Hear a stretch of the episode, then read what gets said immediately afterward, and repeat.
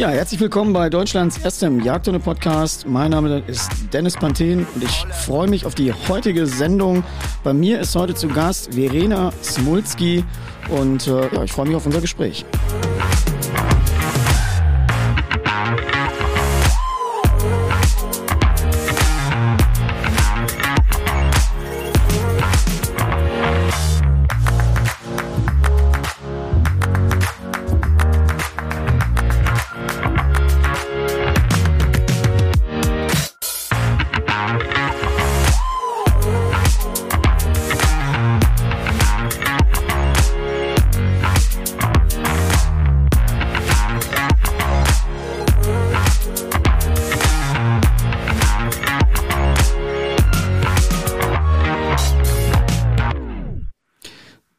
Herzlich willkommen, Verena. Ich freue mich. Zu Gast jetzt in Deutschlands erstem Jagdhunde-Podcast.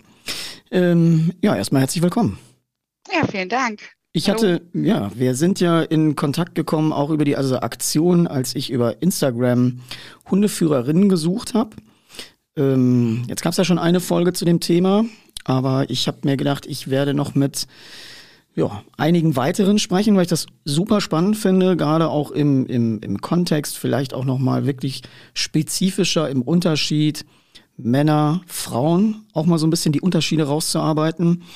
Ähm, Verena, dich kennt man ja eventuell unter Umständen nicht, deswegen wäre es vielleicht ganz gut, wenn du dich einfach mal vorstellst.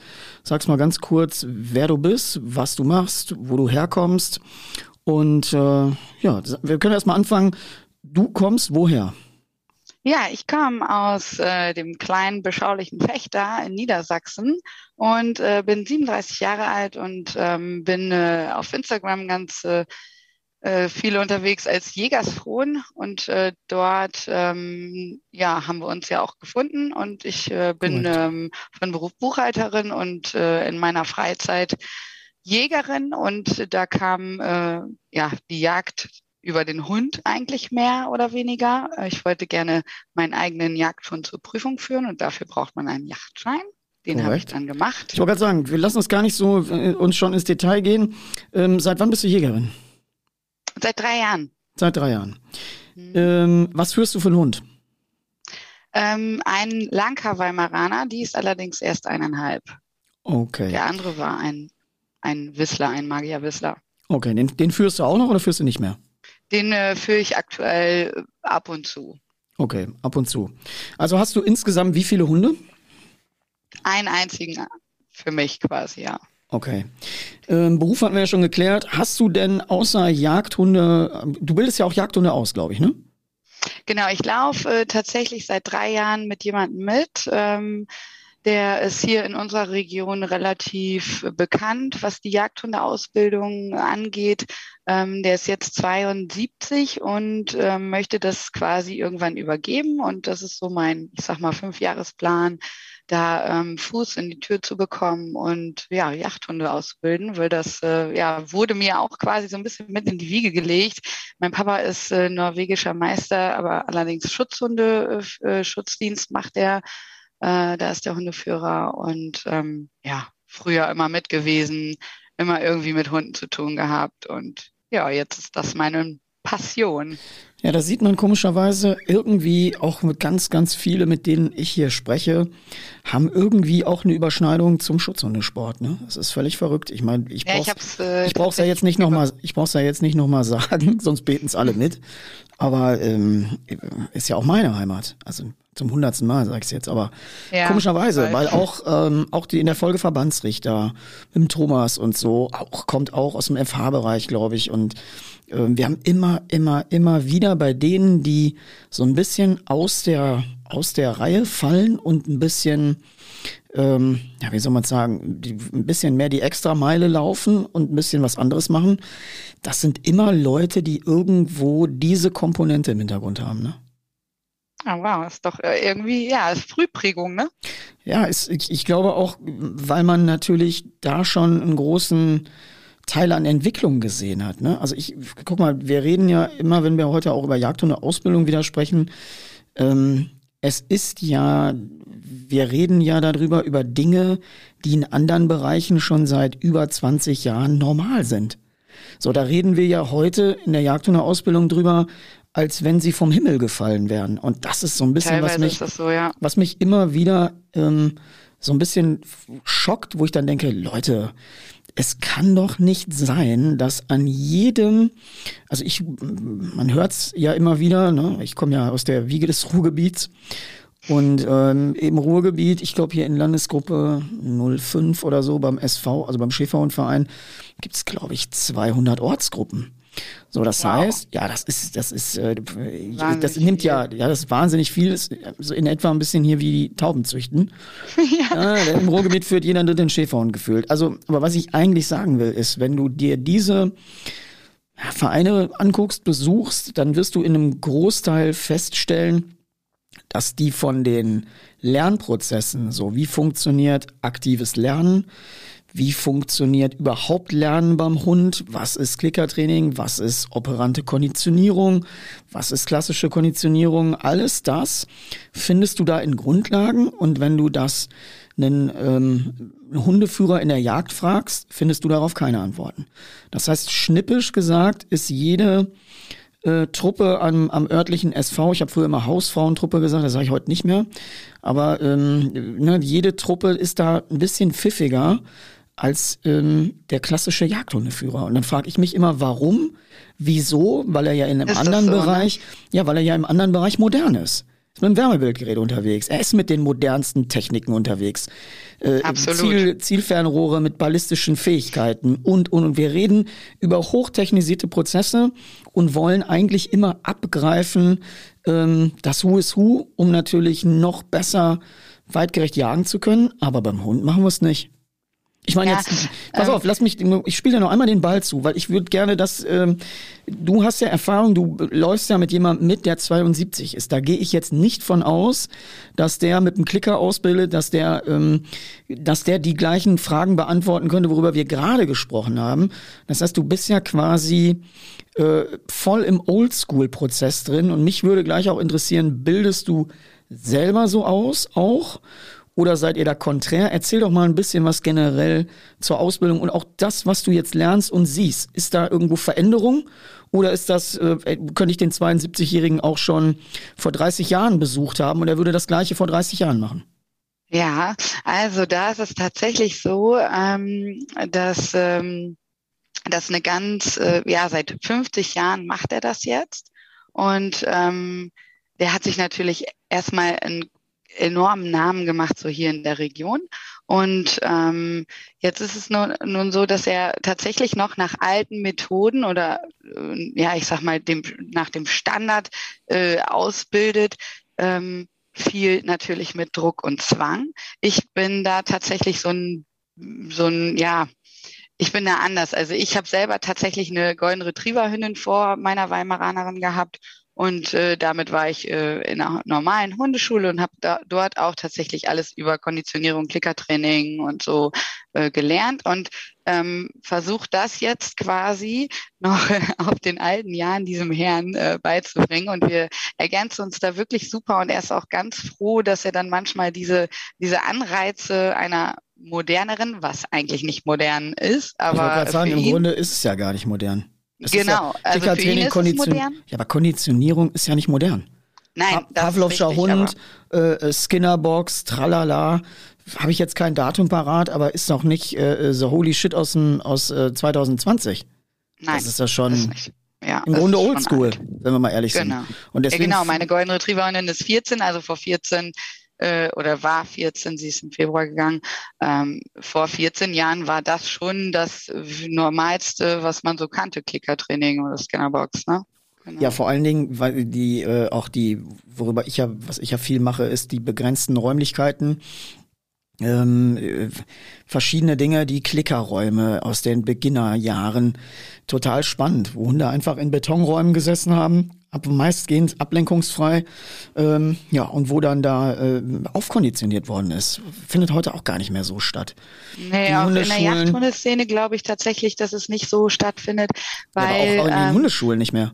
Die Hundeschulen sind, glaube ich, auch fast davon weg, weil sie jetzt noch mehr irgendwelche anderen Extreme frönen. Also da kenne ich mich jetzt gar nicht aus, aber so in der Jagdhundeschule ist es glaube ich, tatsächlich so, dass wir, ähm, dass wir dort einfach so erstmal diese ganz vielen älteren Generationen haben, Plus, ähm, wenn wir mal gucken, wer sind denn so unsere Hundeleute hier? Also wir haben ja gar nicht eine, wir sind, glaube ich, äh, mittlerweile haben wir hier drei Jagdhundeschulen okay. und wir waren sonst eigentlich immer die einzige so hier in der Region. Also es, es gibt ja gar nicht so viele.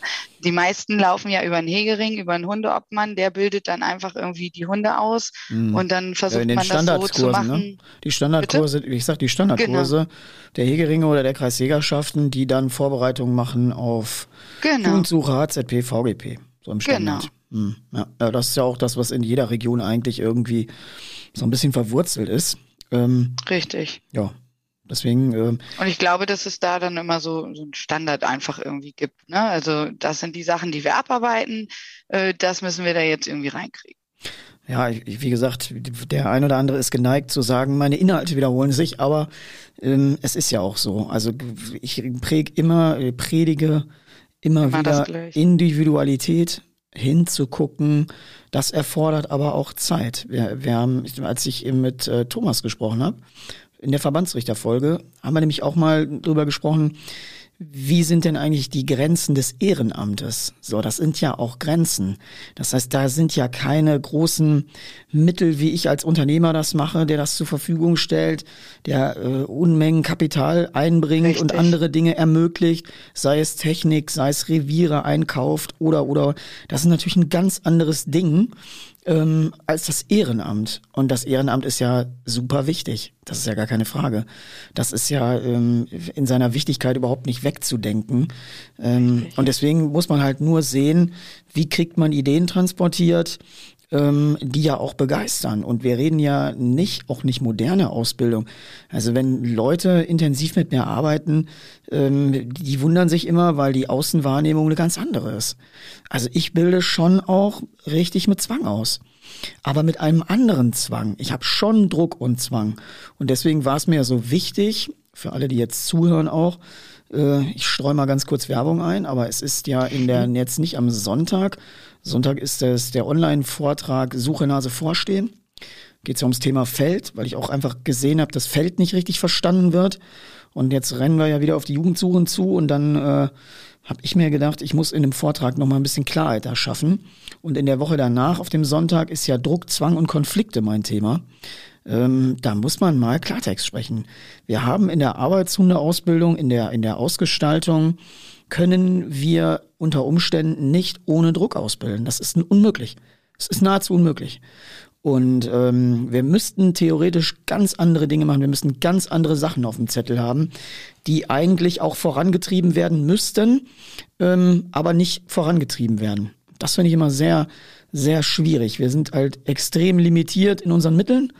Wir sind extrem limitiert, weil wir müssen Konfrontation an Lebendwild haben. Das sehen wir ja im Schwarzwildgatter. Du kannst nicht eine Pendel sauber hinhängen und erwarten, dass da ein Hund Gas drauf macht, sondern du brauchst Lebendwitterung, du brauchst ein lebendes Gegenüber, um Anlagen zu entwickeln. Das brauche ich in der Vorstehhundearbeit, das brauche ich in der Stöberhundearbeit, das brauche ich eigentlich überall nahezu. Und äh, deswegen finde ich so, so, so spannend. Ich würde mir immer gerne mal, ähm, wie, ich habe das ja schon tausendmal gesagt, Rabbit Pen, 50 mal 50 Meter, 20 Tannenbäume drin und 20 Kanickel drin. So, und dann gehst du rein und machst mal Leinenführigkeit, machst mal Apport auf Fuchs da drin, machst mal ähm, richtig bolzt mal die ganzen Gehorsamsthemen durch. Abruf, abpfeifen, ablegen, Apport, so, und zwar unter der Prämisse des Gehorsams. So, und wenn du das in einer täglichen Konfrontation machen würdest, dann wäre das top. Also wenn dein Hund morgens sieht, ah, bewegtes Wild, okay, aber ich arbeite auf Anweisung, dann wird das ein Prozess. Und äh, solche Dinge brauchen wir händeringend, wenn du mich fragst. Händeringend muss über sowas gesprochen werden, muss man sich zu solchen Themen Gedanken machen, ähm, um einfach die Leistung hochzudrehen. Ich kann den mhm. hundertsten Dummy an der Maschine von A nach B schlörren. Das ist nicht das Gleiche.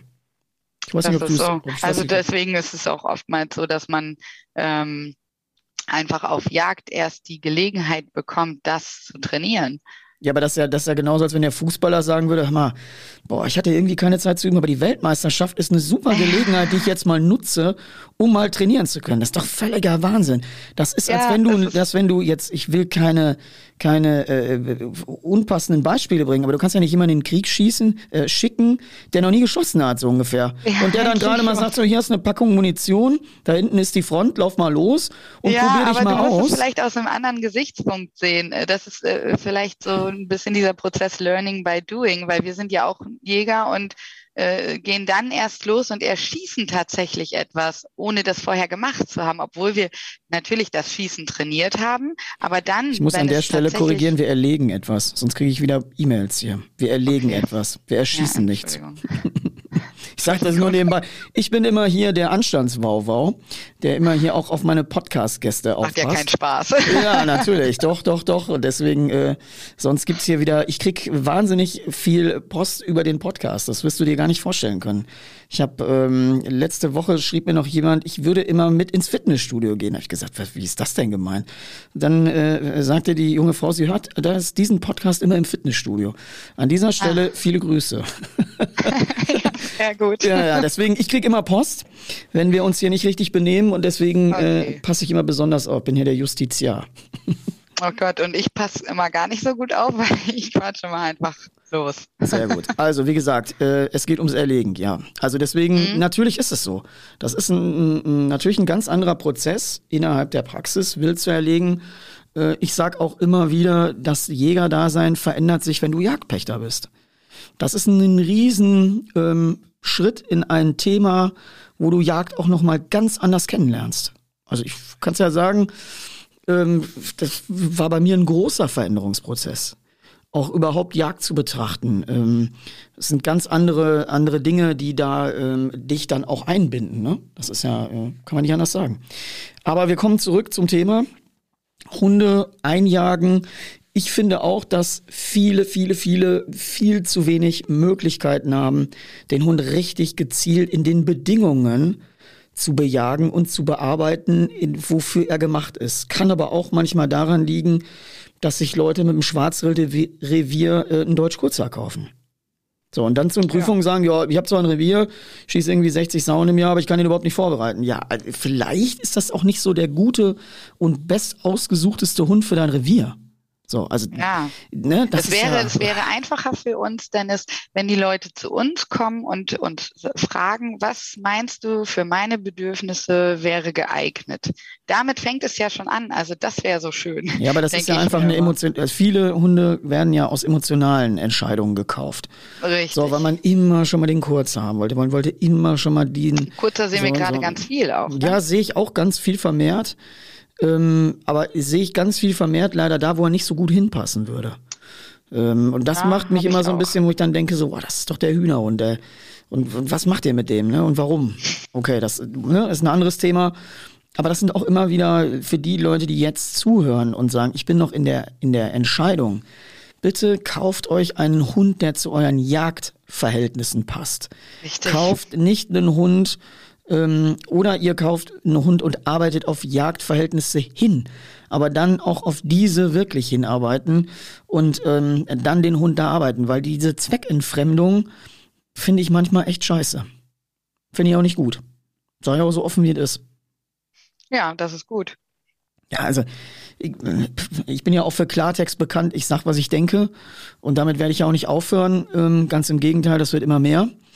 Weil, ähm, aber es geht immer darum, tatsächlich einzubinden und nicht zu spalten. Es geht nie um Spaltung. Es geht immer um eine Weiterentwicklung. Es geht um alle ins Boot holen, alle an einem Strang ziehen.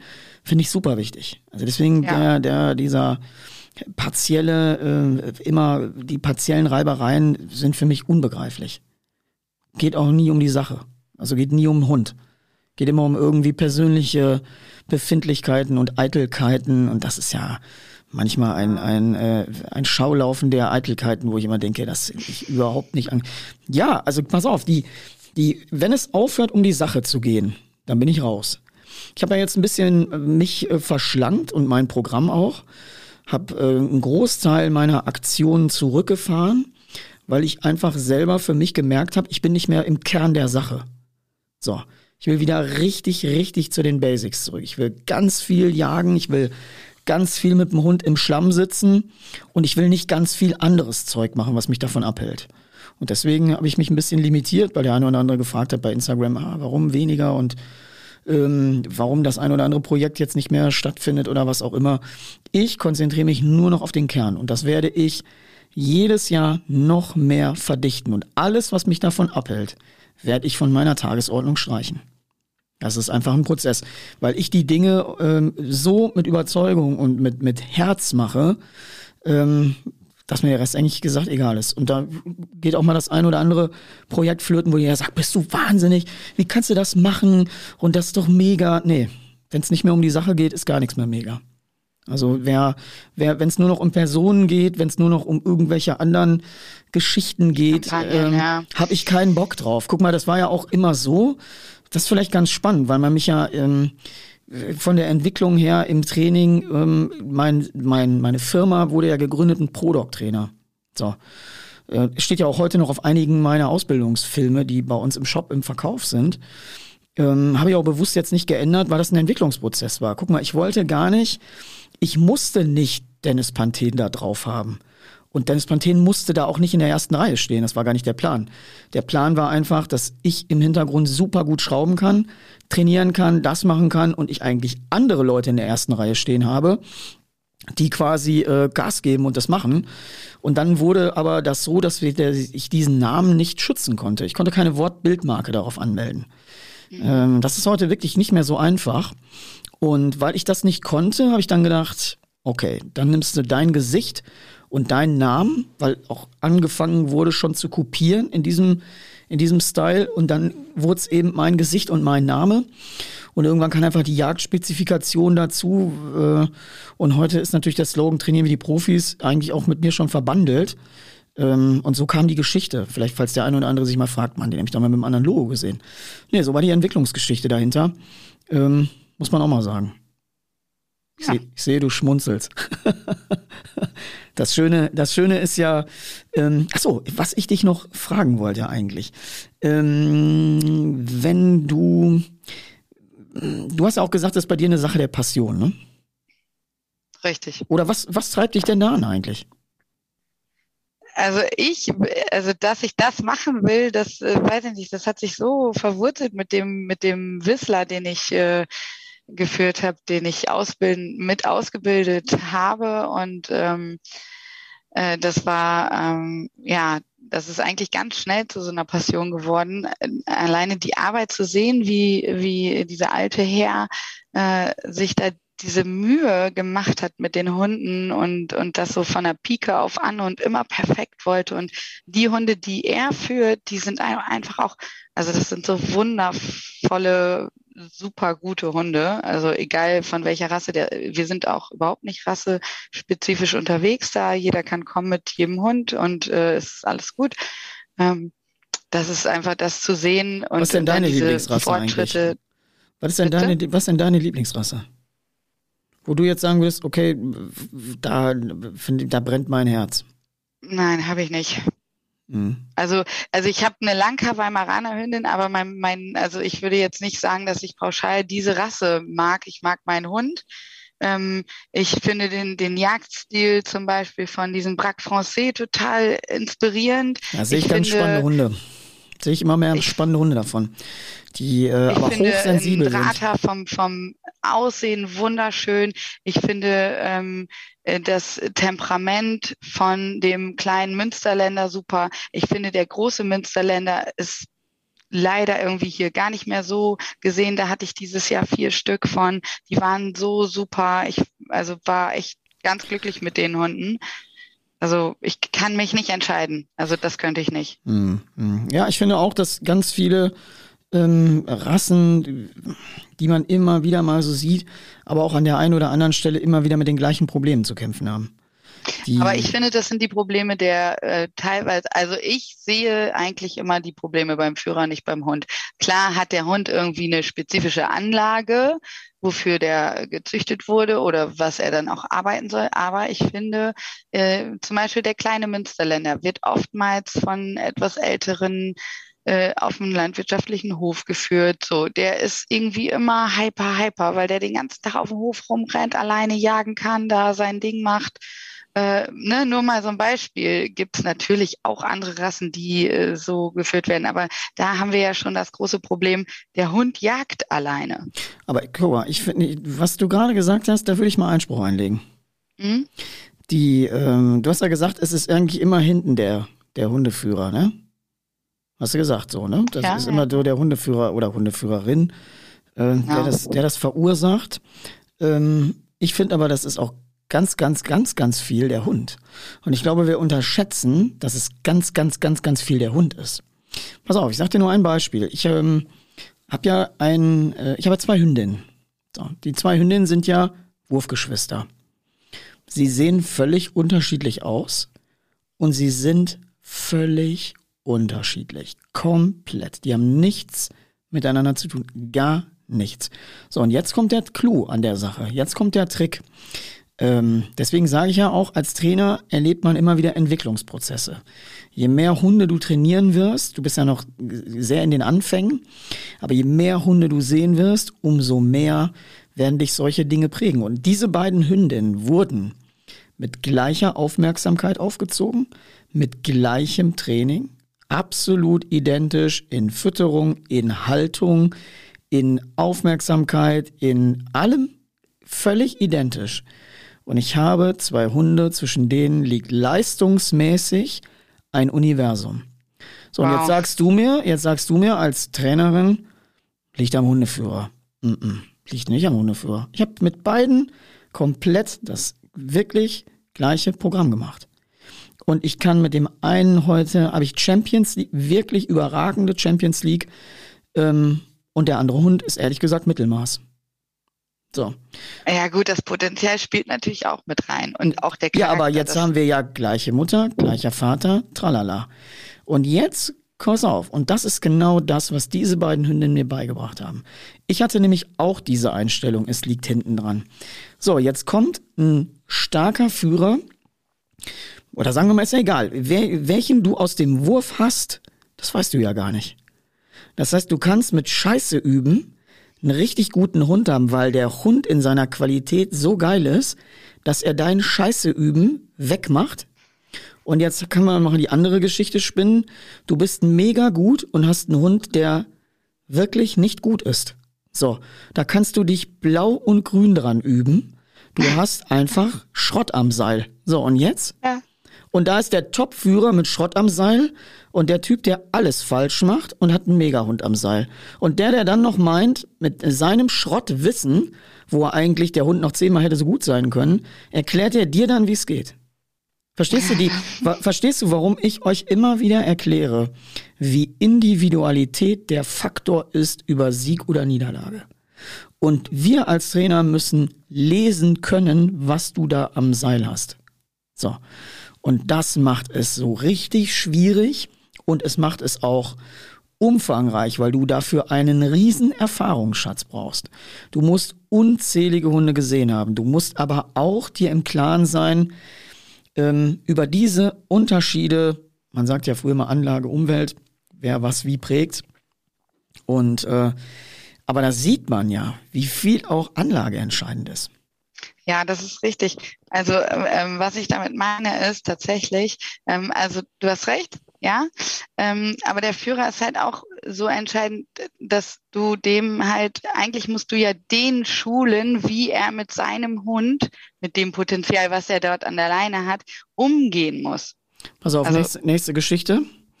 Der, ähm, wir beide gehen zur Jugendsuche und ähm, du gehst mit einem total schwachen Hund und bist aber die wesentlich bessere Führerin und Trainerin. Und ich komme mit einem starken Hund und bin eigentlich total schlecht. Das heißt, du zeigst einen schwachen Hund besser als ich einen starken. Jetzt werden einige Gewiefte sagen, ja, ist ja eine Anlagenprüfung. Ja, ich kann aber auch, ja, ja, ja, ja. Ich kann aber auch Anlagen megamäßig beeinflussen. So, jetzt kommen wir dazu, ich erweitere das Spiel. Ähm, ich habe ein Spitzenrevier und kann jeden Tag üben. Und habe einen schlechten Hund, den ich dort besser zeige. Du hast den besseren Hund, aber gar keine Möglichkeiten. Da kannst ja, du mir erzählen, was du willst, dass ich nach hinten raus dir ordentlich den Arsch schauen werde. So. Und verstehst du, was ich meine? Diese, mhm. diese Individualität, die muss mehr beim Jagdhund, in der Jagdhundausbildung stattfinden. Das findet, ist richtig. Findet nicht statt. Das ist richtig. Da muss ich schon schwer durchatmen. Aber ja. weißt du, das sind ja eben die Dinge, die äh, entscheidend sind. Und ähm, ja, also das ist, äh, ist wirklich entscheidend. Ich habe gerade gesehen, ich habe eine E-Mail bekommen übrigens. Leider äh, spielt sich das hier wieder. Jetzt kriege ich wahrscheinlich noch eine E-Mail. Guck dir das mal an. Ähm, das ist leider so, weil wir hier mit dem PC verbunden sind. Wir sitzen ja nicht in einem Studio wegen Corona-Gründen, sondern wir sitzen äh, über, wir sind über Zoom miteinander verbunden. Du sitzt ja gerade zu Hause, glaube ich, auch in Niedersachsen, ne? Genau, in Fechter. Genau. Und ich sitze hier in Essen im Podcast-Studio. Deswegen kann man das leider jetzt nicht unterbinden hier, weil ich auch, glaube ich, wenn ich den Ton hier abschalte innerhalb des Computers, ähm, wir nämlich auch stumm sind. Aber das muss man aushalten. Ich habe auch immer gesagt, hier wird ja nichts geschnitten. Hier sind wie es ist. Und ja. Ähm, ja, ja. Ich wollte aber noch auf ein gewisses Thema hin bei dir. Warte mal. Ich wollte. Ähm, weiß ich jetzt nicht mehr. Habe ich jetzt hier gerade. Ich habe ja hier Notizen liegen. Ich habe einen, einen, roten Faden, den wir uns hier durchmogeln. Ähm, was muss an Jagdhunde-Ausbildung besser werden? Ja, im Grunde genommen haben wir da gerade drüber gesprochen. Ne? Sag du es mal. Da hast du jetzt, da hast du es ja jetzt quasi hinten dran gestellt. Ähm, genau das, worüber wir gerade gesprochen haben, diese Individualität, ähm, dass du wirklich, äh, ja, ich, ich denke dann immer daran, man muss die, diese, diese Hunde oder dieses Mensch-Hund-Team als eins betrachten und die müssen zusammen einfach, also deswegen kann man das nicht so individuell. Ich glaube, ich äh, müsste gar, ich, ich spreche hier wieder, ich spreche wieder da, ich mache wieder einen Einspruch.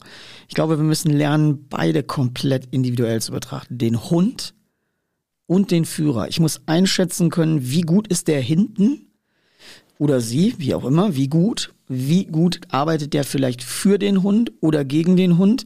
Und dann muss ich noch individuell den Hund sehen in seiner kompletten Prägung, in seiner Anlage. Ist der in der Anlage stark oder, oder? Ich glaube, wir müssen eben, ich glaube, das große Schlagwort muss Individualität sein. Richtig.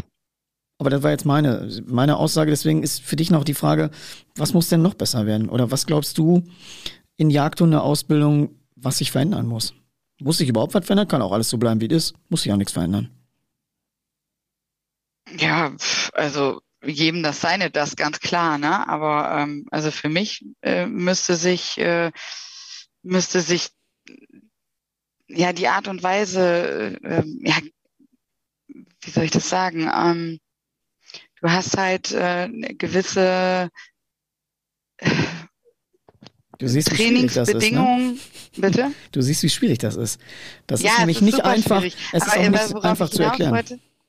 Bitte? Ich sage, es ist auch nicht einfach so zu definieren, glaube ich.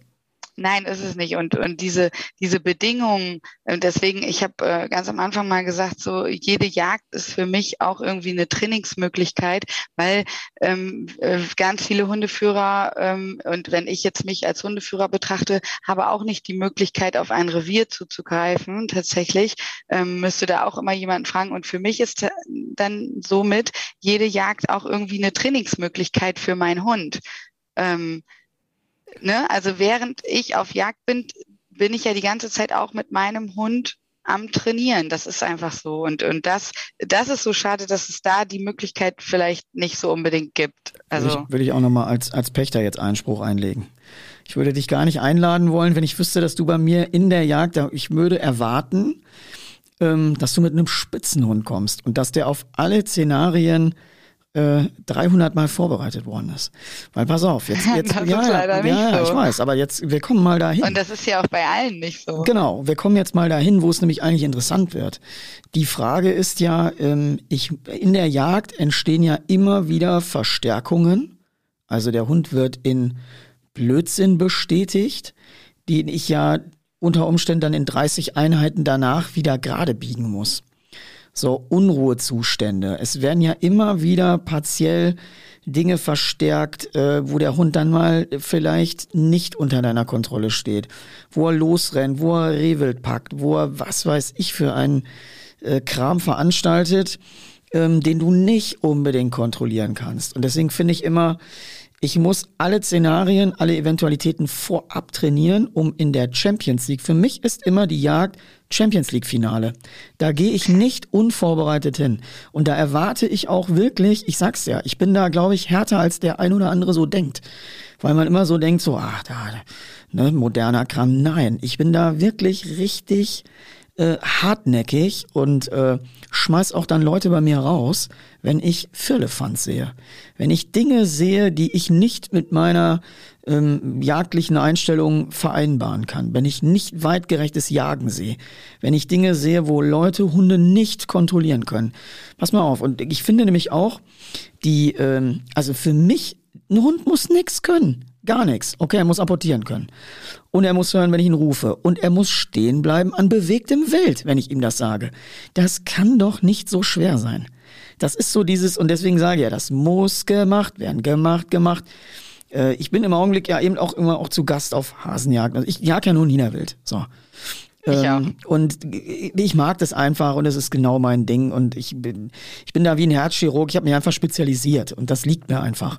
Und da sehe ich halt auch ganz, ganz viel eben nicht vorbereitete Hunde, die vielleicht auch dann mit deiner Idee anfangen, in der Jagd da zu trainieren. Ey, wäre ich wahnsinnig. Ich werde wirklich, weil, pass auf, es ist ja nicht schlimm. Du musst nicht den perfekt, aber bitte mach doch in deinen Möglichkeiten das, was geht. Oder lass den Hund bitte zu Hause. Weil ja, der ist ja jetzt nicht, also ich gehe ich gehe jetzt nicht auf Jagd mit einem Hund, der nicht ordentlich apportiert oder nicht ordentlich hört oder äh, den ich nicht äh, ähm, abrufen kann oder den ich nicht irgendwo ablegen kann, das nicht. Aber ich meine so diese diese, ja, wie soll ich das sagen, diese, diese Richtungswechsel, diese Witterung und so, das hatten wir halt vor, vorher nicht wirklich. Also klar haben wir das versucht zu üben, aber man hat ja nicht immer äh, zu jeder Übungszeit irgendwie äh, wild im Revier, was, was dann gewittert werden muss. Klar, wenn wir es auslegen und, und so weiter, dann natürlich schon. Aber wie oft trainiert man das so? Ne? Also man hat dann vielleicht äh, auf die Vorbereitung zur HZP und VGP, ähm, ich sag mal, ungefähr äh, 10 bis 20 Wochen. Jede Woche trifft man sich und übt das. Mhm. So, dann, dann lebe ich vielleicht nicht gerade äh, in der Reviernähe oder habe ein Revier zur Verfügung stehen. Dann kann ich das schon mal nicht mehr üben. Also ich, wie gesagt, es sind ja nur simple Ideen. Also simple Ideen heißt im Treiben äh, einfach der Hund läuft 80 Meter vor. Er muss vor ja, der Kette, er muss doof. vor der, ja natürlich, weil er ja alles nach vorne wegdrückt, was ich unter Umständen dann nicht mehr erlegen kann.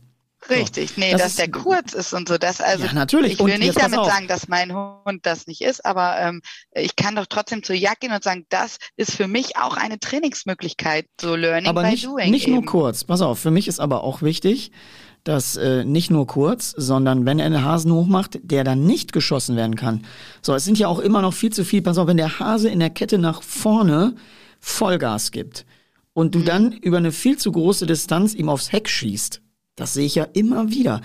Die Leute können auch nicht mehr richtig einschätzen, wann sie besser schießen und wann sie die Flinte einfach nicht abfeuern. Ähm, da, da finde ich, wo ich dann so denke, war, wo sind denn da die Erfahrungswerte? Und warum sind die dann zum Teil? Pass auf, dass nicht jeder, aber ich, das ist ja auch ein bisschen was Jagdliches. So, das ist immer dieses Hinterherschießen, äh, durch die Treiberkette ziehen und, und, und, und, und. Immer eine never-ending Story. Es macht wirklich kaum Spaß und macht wirklich dann immer auch die Jagderlebnisse echt kaputt. Weil es natürlich da auch eine Sache ist des Gefahrenbereichs. Ich kann nicht durch die, ich kann, also der, der Hund natürlich, pass auf, es gibt ja auch viele Reviere, wo in Straßennähe gejagt wird. Also ich kann, und das haben wir jetzt auch gemacht, auf einer Bundesstraße kann ich bis zum Randstreifen quersuchen und kann alles stoppen und kontrollieren. Aber das ist, setze ich ja jetzt auch nicht überall voraus. Aber dann müssen andere, die sich da nicht so sicher sind, den Hund da bitte nicht ableihen. So, weil wenn du da den Hund ableinst äh, und er überfahren wird, wenn du nicht da 100% sicherstellen kannst, dass du Kontrolle hast, dann bist du einfach eine Gefahr in dem Augenblick, weil du ja auch eine Gefahr bist für den Teilnehmer, der da langfährt. unbeteiligt und eventuell ausweicht und vor den nächsten Baum fährt.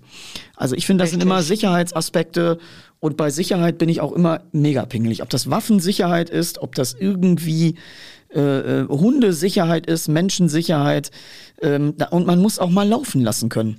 Und man muss auch mit dem Hund, und jetzt kommt darauf, wo ich, jetzt schließt sich ja der Kreis, wo ich eigentlich hin wollte.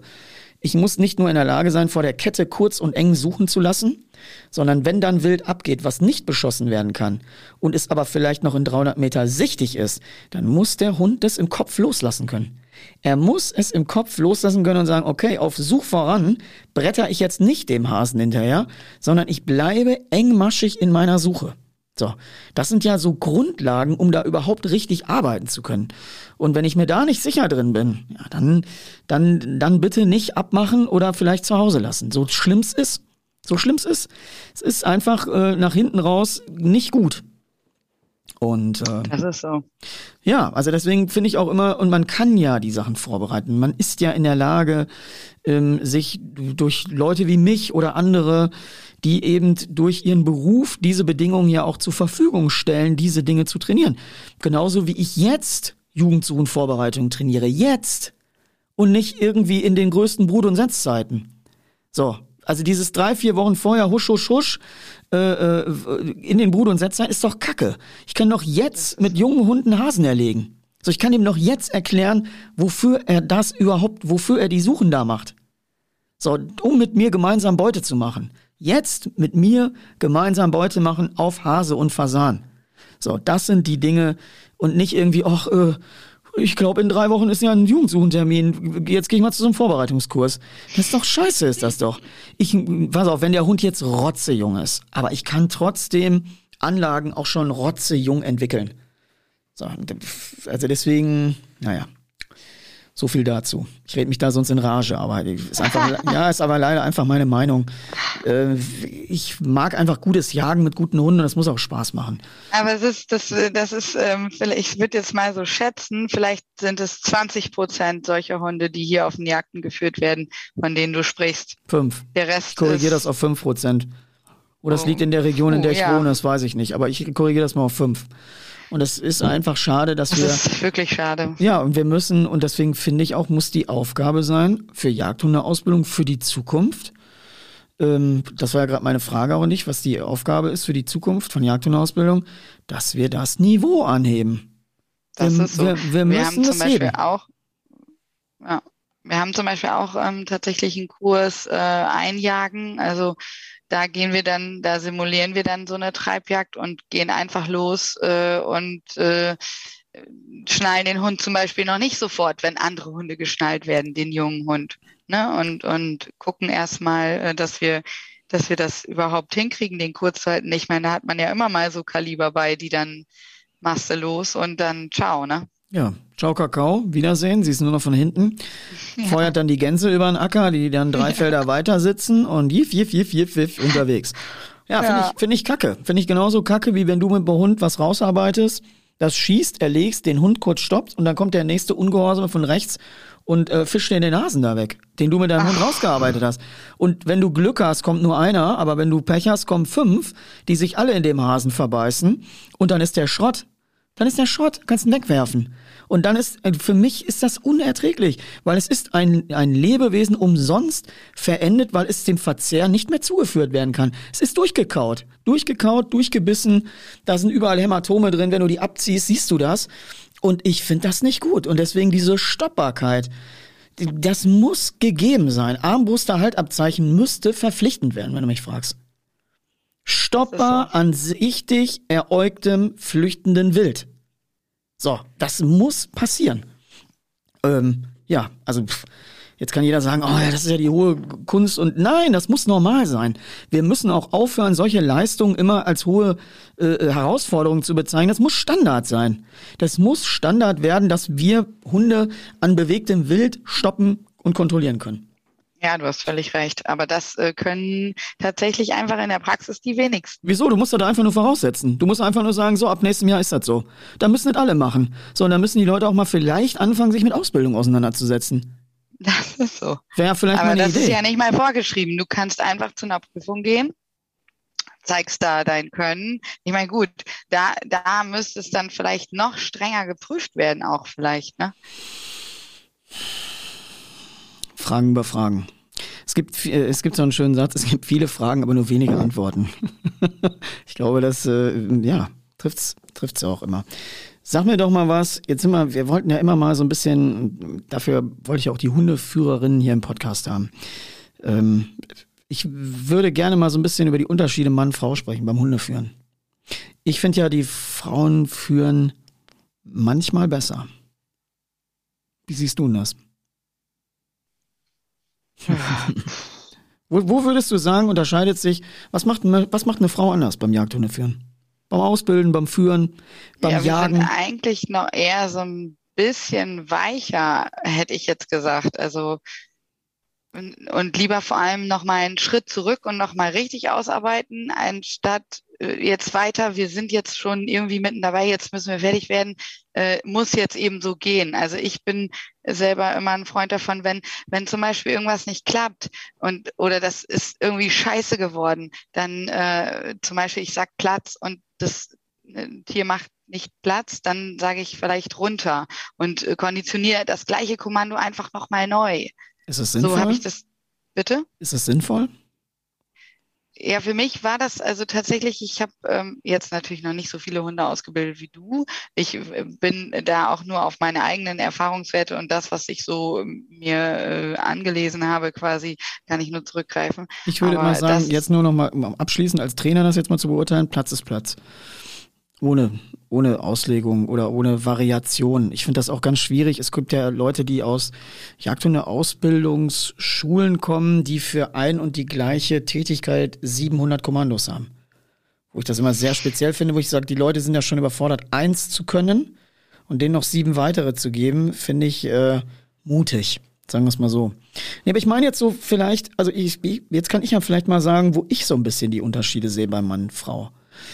Ich habe ein bisschen das Gefühl, eine Frau hat manchmal, nicht immer, aber manchmal ein besseres Bauchgefühl. Sie hört in der Regel besser zu, nicht mir jetzt, sondern ihrem Hund. So, sie, sie guckt mehr differenziert hin, was sagt er mir? Was sagt der Hund mir? Und Frauen sind, ist meine Erfahrung, sind auch viel offener mal Fragen zu stellen. Also Männer sagen immer, ach, ja, krieg ich schon irgendwie hin. Äh. So, manchmal ist man sich zu schön, eine Frage zu stellen. Und ich finde, eine Frau geht immer hin und sagt, ey, komm, sag doch mal. Finde ich irgendwie ist so ein bisschen, was ich so über die letzten, pff, das ganze Jahrzehnt wahrscheinlich schon mir so rausgearbeitet habe. Und darum sind auch viele Frauen, wenn ich mal in den Sport gucke, wo auch dein Vater ja da aktiv ist, sind ja viele Frauen auch echt erfolgreich. Das muss man echt sagen. Und zwar sehr gut erfolgreich. Ähm, ich schätze Hundeführerinnen sehr. Ähm, da ist oft, wie gesagt, ein anderes, ein anderes Feingespür vorhanden. Ähm, und auch oft manchmal eine andere Konsequenz.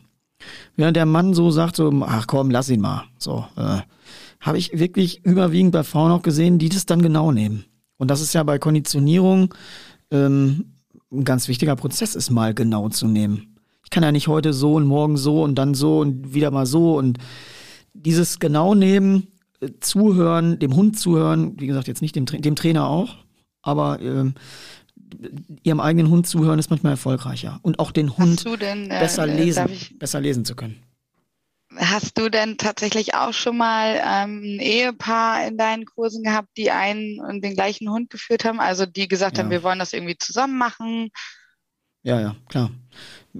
Aber ich halte mich aus diesem Beziehungsdramen raus. nee, darauf, darauf, wollte ich nicht hinaus. Aber hast du tatsächlich auch gemerkt, dass äh, dann die Frau diejenige ist, die den Hund besser führen kann oder der Mann oder wie ist Ja, kommt drauf an, wie, wie gut beide sind. Es gibt gute Männer, es gibt gute Frauen und es gibt auch beides in schlecht. Kommt immer ein bisschen drauf an, wie jetzt die Konstellation ist derer, die da sind. Aber ähm, was ich häufig mittlerweile erlebe, gerade bei jungen Männern, ist ein total übertriebener Ehrgeiz. Ähm, den sehe ich bei den jungen Frauen, die ich trainiere, nicht so. Äh, es, weil wahrscheinlich der Mann dann auch ein bisschen den Hund als Identifizierungsobjekt hat.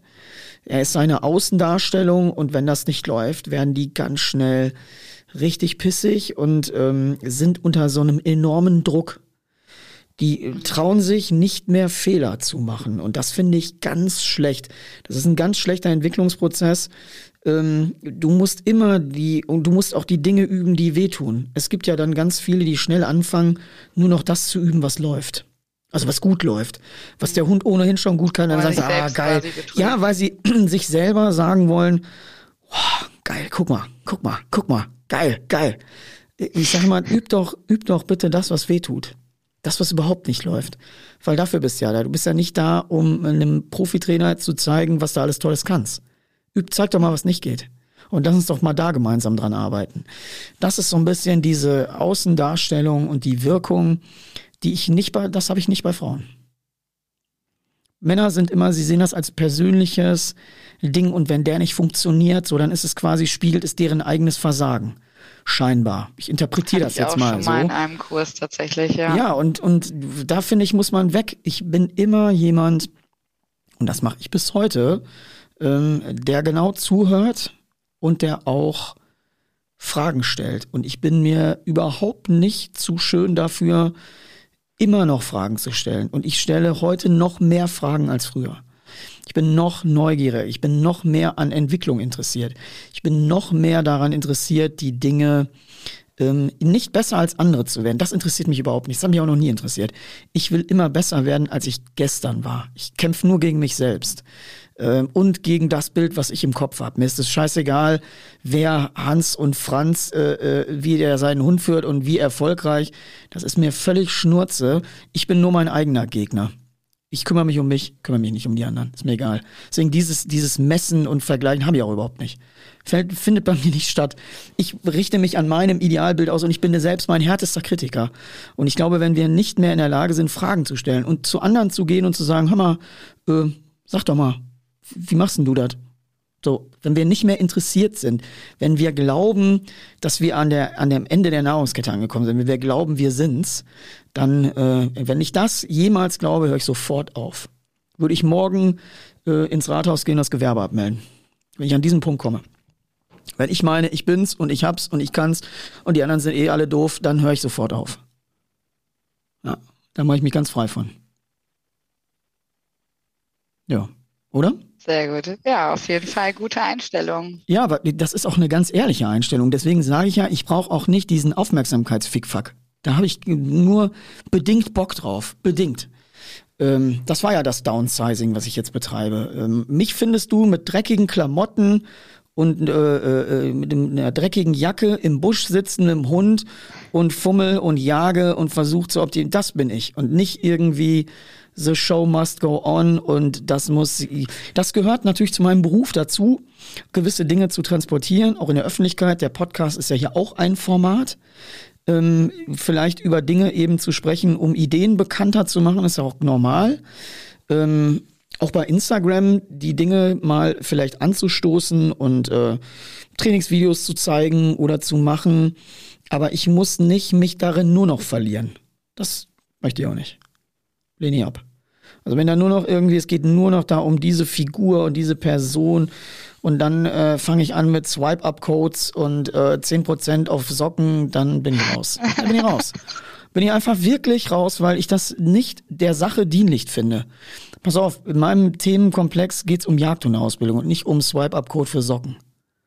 Äh, ja, aber das, pass auf, es gibt einfach viele, die sich dann von diesen Rufen irgendwie verlockt fühlen, diesen nachzugehen, diesen, diesen Gesängen, ähm, dass das eigene äh, aufgepimpt wird, äh, um vielleicht noch ein besserer Typ zu sein und noch mehr irgendwie.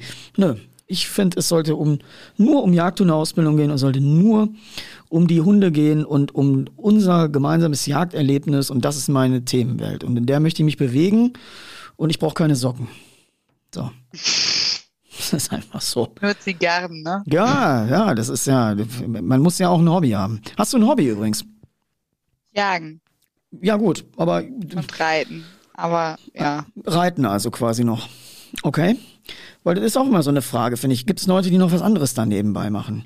Ich, ähm, ja, wobei das ja auch schwierig ist, ne? Wenn äh, ich äh, arbeite 30 Stunden und äh, will dann noch Jagdhunde ausbilden und will dann auch noch zur Jagd gehen und äh, dann will ich womöglich noch reiten, dann äh, hm. wird es schwierig, ne?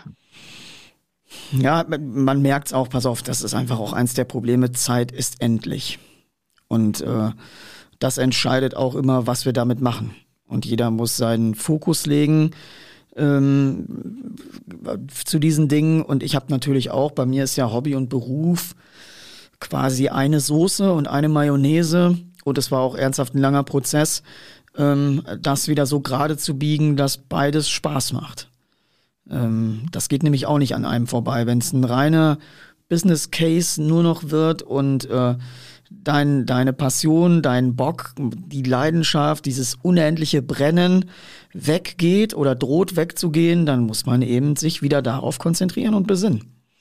Ähm, ich stelle auch immer wieder fest, ich bin ja, hörst du Podcast übrigens? Nee.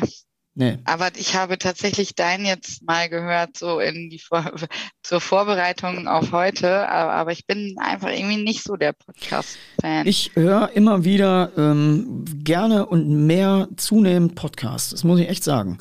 Und wenn du mal, weil es einfach die, die, genauso wie wir jetzt hier wirklich ruhig miteinander uns mal echt äh, gut unterhalten können, ähm, das ist ja was anderes, als wenn wir jetzt vor einer Fernsehkamera stehen würden. So, dann bist du damit beschäftigt, unheimlich blendend auszusehen und nicht irgendwie, äh, ja, weißt was ich meine, ne? Das ist so dieses, hier konzentrierst du dich ja wirklich rein aufs gesprochene Wort. Und es gibt ganz viele interessante Persönlichkeiten, denen ich so folge, wo ich zuhöre, wo ich auch genau zuhöre und äh, wo ich auch eine komplette Veränderung der Sache feststelle. Also jetzt nur mal zwei Beispiele vielleicht. Ich habe jetzt hier nichts mit Jagdhundeausbildung zu tun, aber geht ja im Kern um die Sache, weil es auch Menschen dort sind, denen geht es primär um die Sache und nicht um Geld, was der ein oder andere überhaupt nicht mehr nachvollziehen kann, weil die Gesellschaft ja kapitalistisch geprägt ist und es geht immer nur Kohle, Kohle, Kohle und die Projekte müssen Geld, Geld, Geld abwerfen. Und ich finde, dass das nicht mehr sein muss, sondern die Projekte müssen Herz beinhalten äh, und dann dürfen sie auch mal gar nichts abwerfen. So. Und ich glaube, wenn du, wenn du mit dieser Einstellung, ich habe wirklich zwei Jungs im Kopf jetzt, wo ich ähm, im Podcast-Format gehört habe und dann habe ich gedacht, also das ist äh, wirklich spannend. Ich kann das nur empfehlen, wer mal äh, diesen OMR-Podcast hört. Mit, äh, da geht's wirklich, da sind immer so CEOs von Firmen und es geht um digitale Entwicklungsprozesse und und und, super spannend. Und da war der äh, YouTuber Rezo zu Gast im OMR-Podcast. Und aber auch, ich glaube, zwei, drei Folgen davor, Finn Kliman. Wer Finn Kliman kennt, ein völlig wahnsinniger. Ähm, das sind Leute, die arbeiten nicht für Geld. Beide nicht. Beide. Absoluter Fan. Die sind, ja, aber die sind auch völlig im Tunnel auf ihren, auf ihre Leidenschaft. Und denen geht es primär nicht ums Geld. Und äh, ich habe tatsächlich auch Rezo unterschätzt, muss ich echt sagen. Ich habe das gehört und das ist ja der Junge mit den blauen Haaren, der da das Video gemacht hat, die CDU zerstören quasi. Und was der erzählt hat, wie viel Background da drin steckt, ist unfassbar. Hat meine Meinung von dieser Person echt nochmal echt geändert. Und da, ich will nur mal wieder zurück jetzt zu unserem Jagdhunde-Themen. Was ich damit sagen will, ist, dass auch immer mehr Menschen, die wirklich ultra erfolgreich sind, den Fokus nicht mehr auf den kapitalistischen Ansatz in ihrem Job legen, sondern den Fokus darauf legen, ähm, sich nur noch auf die Leidenschaft für das Thema zu fokussieren und da den meistgrößten Spaß zu entwickeln und Lernvolumen für andere auch zu schaffen und äh, keinen Swipe-Up-Code für Socken zu machen. Jetzt. Ja. ja, das ist so. Also ich bin theoretisch mit meinem äh, Fragenkatalog hier, ähm, bin ich schon fast am Ende. Ähm, Flinte oder Büchse? Flinte. Was schießt du für eine Flinte? Ja, eine Browning. Okay. Zufrieden? Nein. Das sind jetzt die neuen Fragen, die ich jetzt immer stelle. Flinte oder Büchse? Und dann frage ich auch natürlich mal konkret nach, äh, äh was schießt denn du überhaupt? Okay. Und dann, du bist nicht zufrieden. Warum? Nein, ich, ähm, ja, weiß ich nicht, irgendwie, wobei ich habe äh, schon eine Schnepfe jetzt erlegt äh, vor letzten Freitag. Äh, da habe ich mich aber selber bei mich gewundert, dass ich das kann. Okay. Weil ähm, mit dieser Flinte bin ich einfach nicht äh, warm irgendwie. Da, da, Kann ich nie mitschießen. Okay, weil Kein das wäre auch nochmal ein Thema. Ich wollte ja mal vor Pandemiezeiten ähm, so ein Projekt machen, dass ähm, Vorstehhundeführer mit einem Schießtrainer und mir gemeinsam, also ich quasi die, die Vorstehaufgaben mit den Leuten bearbeite, trainiere, ähm, Schule und die auf der anderen Seite mit einem Flintenlehrer passend zu dieser Lektion, zu dieser Arbeitslektion auf dem Stand trainieren. Weil wir müssen, du musst als Vorstehhundeführer super Flinte schießen können. Ähm, viele wissen das, die meinen Werdegang so ein bisschen verfolgen, dass ich überhaupt nicht Flinte schießen konnte. Habe ich jetzt auch schon hundertmal gesagt, da stehe ich auch richtig zu.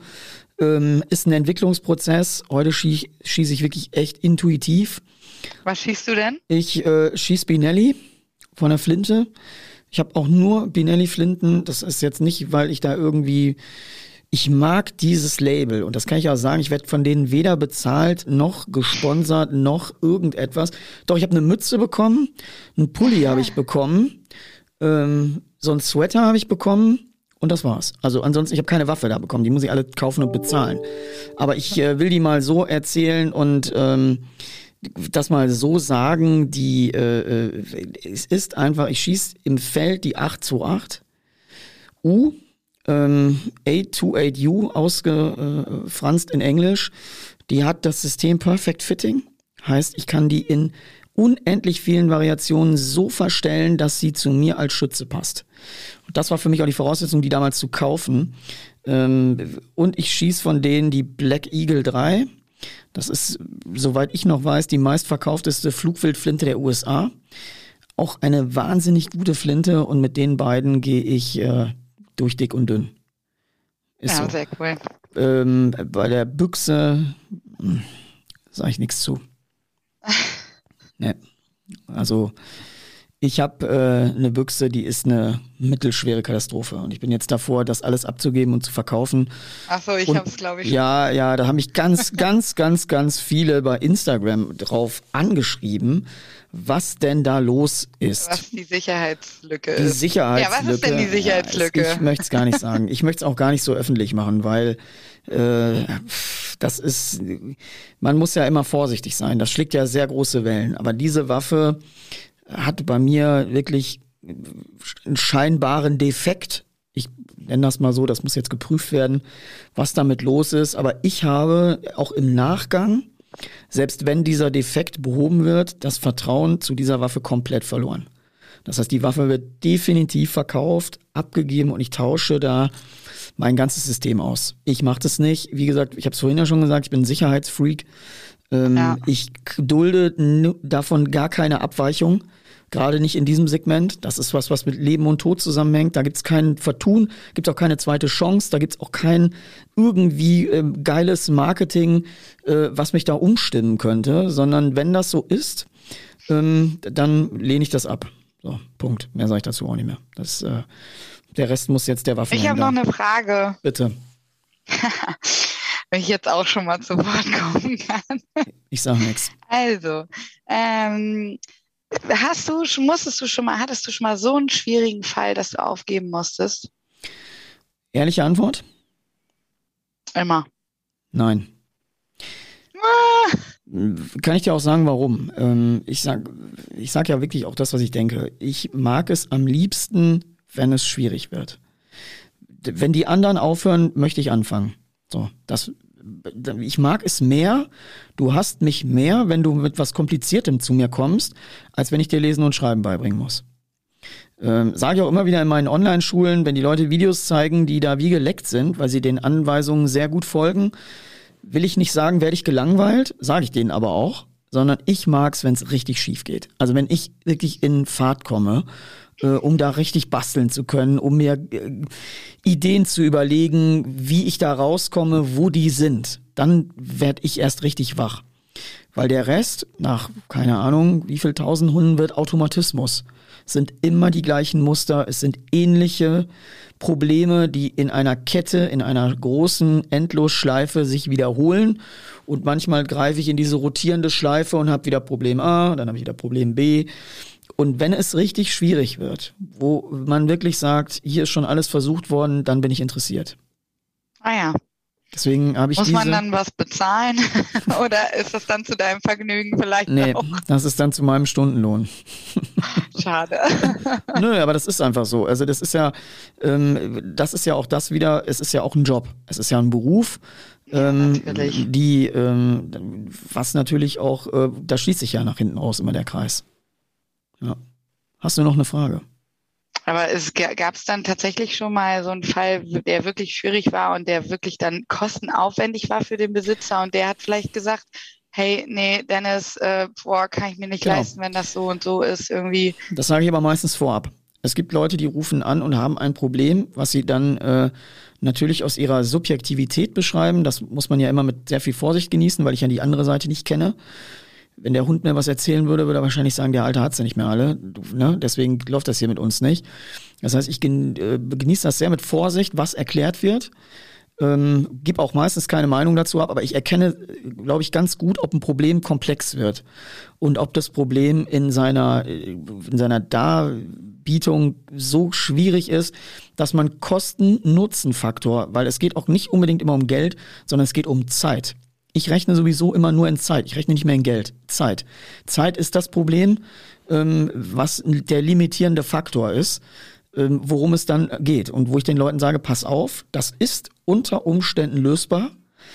Ähm, wenn wir darauf hinarbeiten, musst du aber einen wahnsinnig engen Plan einhalten, der dich quasi von deinem normalen Alltag völlig entbindet. Und damit du dich darauf fokussieren kannst, dann könnten wir Erfolg haben. So, und das ist das, was es sehr schwierig macht. Wo dann Okay, irgendwann dass Leute. die Leute gar nicht bereit sind. Ja, nee, dass ich aber auch denen sage, pass auf, das lohnt sich nicht mehr. Der Okay. Hund ist vielleicht so alt, dass du den vielleicht noch das und das, du hast es jetzt so lange akzeptiert, nimm's hin. Ähm, oder die Leute sagen einfach, boah, ich habe die Zeit gar nicht. So. Ja, weil ich Und- meine, wir haben auch oft nämlich die Situation, dass Leute kommen und sagen, ja, hier, äh, dreijähriger Hund, nichts mitgemacht, ähm, kannst du mir den mal eben fertig machen? Ich will Mal da, eben. wir müssen ja jetzt mit jagen. Also das ist so, Bei mal eben lege ich meistens auf. Mal eben ist, ja, du kannst dir das dann noch aussuchen, ja, aber ja, ich weiß, wie es ist, Ich mein- aber pass auf, du, mal eben ist gar nichts. Ich habe heute, heute versucht, eine Zwingeranlage mal eben aufzubauen. Ich kann dir sagen, wie weit ich gekommen bin. Äh, nicht weit. Weil mal eben ist, dann fehlt das und das und das und das und dann legst du die Wasserwaage an und dann wird aus mal eben mal äh, ein großes Problem, wo du dann zum Baustoffhändler fährst, Ausgleichsplatten kaufen musst und dann die Verkettung ist immer, und das ist aber Hunden genauso. Ein mal eben Problem gibt's überhaupt nicht. Ist nicht vorhanden. Ist nicht vorhanden. Oder? Kennst du ein mal eben Problem? nee, meistens ist es ein ziemlich lange Problem. Ja, weil die Leute ja auch glauben, dass man entweder zaubern kann, dass ein Problem sich von alleine erledigt, tut's auch meistens nicht, und sie unterschätzen, wie viel Zeit sie dort reinstecken müssen. Das Ja. ist ja völlig irre zum Teil. Also wenn du wirklich Dinge ändern willst, grundlegend, ist das ein Hauptjob quasi. Und das macht ja auch die Leute sagen, ja, auch ja, können Sie den Hund aufnehmen. Ja, aber den kann ich dann zu meinen Tagessätzen aufnehmen, weil wenn ich mir hier die Zeit abbinde und dieses arbeite, dann wird das echt aufwendig. Und dann ist das auch mit Fahrt, du musst zu Top-Revieren fahren, du musst äh, Top-Bedingungen, du musst ja auch bei dem, was wir machen, ähm, unter Umständen Spitzenbedingungen einkaufen. Und dann wird das ganz schnell richtig teuer. Ist aber auch normal. Äh, äh, ne? Wenn du sagst, ich will Fußball spielen wie der FC Bayern, dann musst du trainieren wie die. So. Und äh, dann musst du Aufwand betreiben. Und Aufwand heißt auch Bedingungen zu kaufen, ähm, die ich auch selber ja, ich als Unternehmer einkaufen muss, äh, um die zur Verfügung stellen zu können. Aber Das hast heißt, du das am Anfang teuer. auch, ähm, du warst ja auch mal irgendwann so ein kleiner Dennis, Ja, der, der quasi so wie ich angefangen ist mit, mit, äh, ich will das jetzt irgendwie zu meinem Beruf machen. Das ist ja nicht von neu, du bist ja nicht von heute auf morgen so, hier bin ich, Ja, bin ich aber heute, sehe ich mich ja auch nicht so. Also das, was du sagst, sehe ich ja gar nicht. Ich bin immer noch, auch wenn Leute hier aus der ganzen Welt anrufen, ich bin immer noch der, der im Matsch sitzt mit den dreckigen ja. Klamotten. So, das ändert sich ja auch nicht. Nur ich habe einfach. Naja, aber es ändert sich ja, wenn du, wenn du quasi äh, jetzt dir das aussuchen kannst, was du machen willst. Ja, das kann ich Im mir aber auch in, in früher, jeder La das Doch, das kann ich mir auch früher schon aussuchen. Du kannst dir das doch auch früher aussuchen. Das ist doch eine Sache der Haltung. Deswegen meine ich, es geht nicht immer um Geld. Es gibt auch tolle Dinge, die man ablehnt, wo es um viel Geld geht und wo man einfach sagt, nö, ist nicht mein Ding. Kann ich mich nicht identifizieren, möchte ich keine Leidenschaft reinstecken. Also ich sag mal ein Beispiel. Es kommt jemand mit sehr, sehr, sehr, sehr viel Geld. Der kommt und hat einen mittelmäßig bis wirklich schlechten Hund und erklärt mir und sagt, Mann, ich will unbedingt, dass dieser Hund in die Zucht geht. Ich möchte einen Wurf und ich träume davon. Es sind ja dann Menschen mit so viel Einfluss, die mit Nein nicht gut umgehen können. So.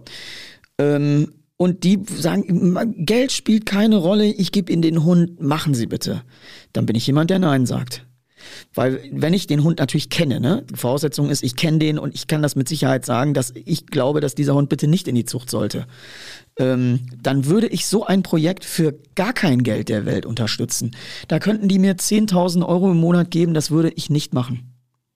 So, und das ist eine Sache von Haltung, finde ich, von Haltung.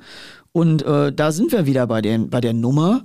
Es geht um Herz und nicht ums Budget. Davon mache ich mich komplett frei. Und wenn das so ist, dann muss man hier eben abschließen. Weißt du, was ich meine? Mhm, man absolut. darf sich nicht, man darf ja nicht seine Ideale, seine, seine Einstellung, meine Idee ist ja etwas verändern zu wollen, um es besser zu machen. Darf man nicht sich dafür verkaufen. Würde ich nicht machen. Ja, das ist richtig. Und das heißt nicht erst ab einem Stadium, wo man sagen kann, jetzt kann ich es mir erlauben, das auszusuchen. Na klar bin ich in der Situation, wo ich hier auch mir die Projekte aussuche. Ähm, das habe ich aber vorher auch schon gemacht. So, und habe vorher schon gesagt, ich glaube, dass ich mich darin nicht sehe. Wenn, wenn Firmen mir Sachen anbieten und sagen, können sie nicht mal und vielleicht, und ich mich in diesen Sachen überhaupt nicht sehe und das überhaupt nicht das widerspiegelt, was ich bin und was ich mache, dann lehne ich das ab. Wo jeder sagen würde, ey, bist du verrückt? Das geht doch um Geld und nimm doch das Geld und ist doch egal. Nein, ist nicht egal. Es geht um die Sache. Und darum ja, geht's. So. Und die Sache ist das, und deswegen, das kann ich dir auch für die Zukunft, ähm, du willst ja diesen Weg weiterhin gehen und auch einschlagen, kann ich dir das nur ans Herz legen. Verkauf dich bitte nicht. Mach es, weil du es aus tiefer Überzeugung machst oder lass es. Ich finde ganz schlimm, Und wenn. was ist mit diesem Helfersyndrom, wenn du ja. dann auch noch so ein, so ein Helfersyndrom hast? Dann werd Krankenschwester oder geh in die Pflege, die brauchen alle deine Hilfe. Nein, es ist wirklich wahr. Ähm, natürlich ist das schwierig, auch Menschen wegzuschicken und Hunde wegzuschicken, weil du auch weißt, wenn du die, denen die Tür zumachst, dann ist ungefähr deren Weg vorprogrammiert. Weil irgendjemand wird kommen und sagen, komm mal her, wir machen's. So, und dann unter Umständen zu sehr schlechten Bedingungen. Das muss man lernen auszuhalten. Du kannst die Welt nicht retten. Nee, du kannst die Welt sowieso nicht retten. Ähm, man kann nur versuchen, gute Dinge mit sehr guten Sachen weiterzugeben und Motivation zu vermitteln, dass die Menschen in der Lage sind, ähm, sich selber auch, ich bin ja auch nicht jemand, der sagt, komm, gib mal her, ich mach. Sondern ich möchte den Weg ja, dass die Leute diesen Weg gemeinsam gehen und, und der Lernprozess deren Lernprozess ist, damit sie das nicht nur mit diesem Hund können, sondern auch mit den zehn nächsten. Das ist der Plan.